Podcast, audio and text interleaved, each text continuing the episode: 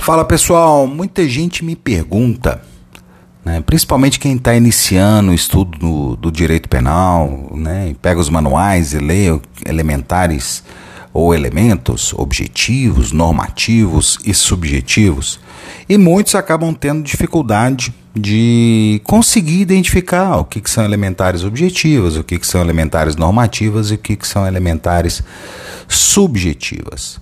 Então eu vou gravar rapidinho esse podcast para vocês, para a gente estabelecer essa diferenciação, que é muito mais simples do que parece. Quando nós falamos em elementares de natureza objetiva, né, fruto do causalismo, do primeiro grande movimento é, que envolve a concepção da teoria do crime, né, elas são elementares de natureza descritiva, ou seja, aquelas que descrevem os aspectos objetivos que estão contemplados numa previsão típica, como por exemplo o tempo, o lugar, a forma de execução né, pela qual o delito foi praticado. Então, em razão dessa objetividade, a identificação das elementares objetivas, ela não traz maior esforço de interpretação para a gente.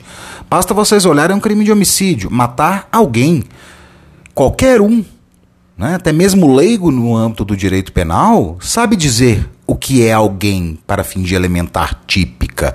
O próprio filho, por exemplo, no crime de, homicídio, de infanticídio, da mesma forma, pressupõe naturalmente um conhecimento é, elementar por parte de qualquer pessoa.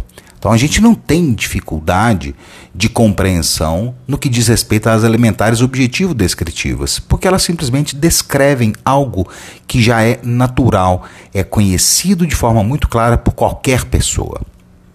Quando a gente já entra nas elementares normativas, ao contrário, que é uma contribuição neocantista, Tá? E é por isso que os causalistas chamaram o, o, tipo penal no âmbito do neocantismo de tipo anormal, né? porque os tipos normais eram aqueles que só continham elementares objetivo descritivas. Né? Os neocantistas, como eles se valeram de uma carga valorativa, né? dessa carga axiológica inerente às ideias de Kant, passaram a exigir uma interpretação, ou seja, um juízo de valor mais amplo e não tão objetivo como aquele que se realizava sobre as elementares objetivas. Nas elementares normativas, a gente precisa, então, de necessariamente realizar uma interpretação, como, por exemplo, o conceito de documento, o conceito de funcionário público, a elementar sem justa causa, pudor. Perceberam que quando a gente fala em documento, é algo que a gente precisa de uma compreensão jurídica para poder entender o que significa documento? Quando nós falamos em funcionário público, há uma descrição autêntica pelo próprio artigo 327 do Código Penal. É uma descrição normativa.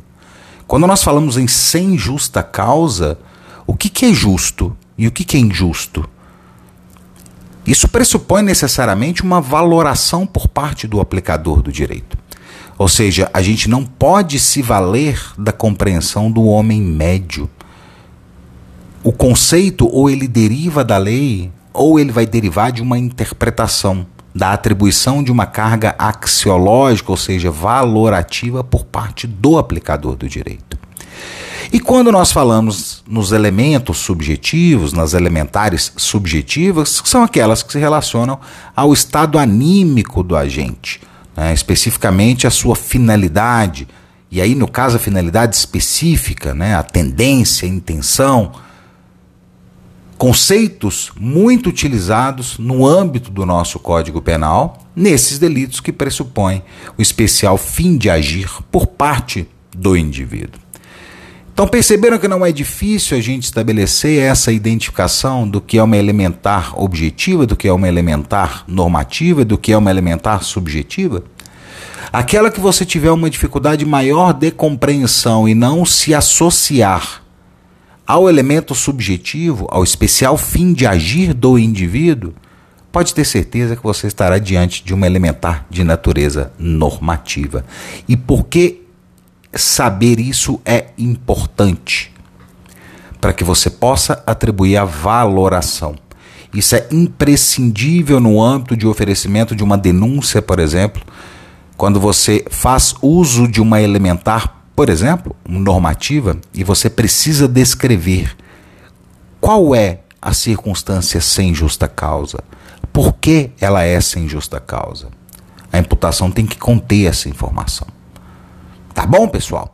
E agora, no próximo podcast, eu vou trazer uma dúvida para vocês. Vou fazer com que vocês fiquem com a pulga atrás da orelha.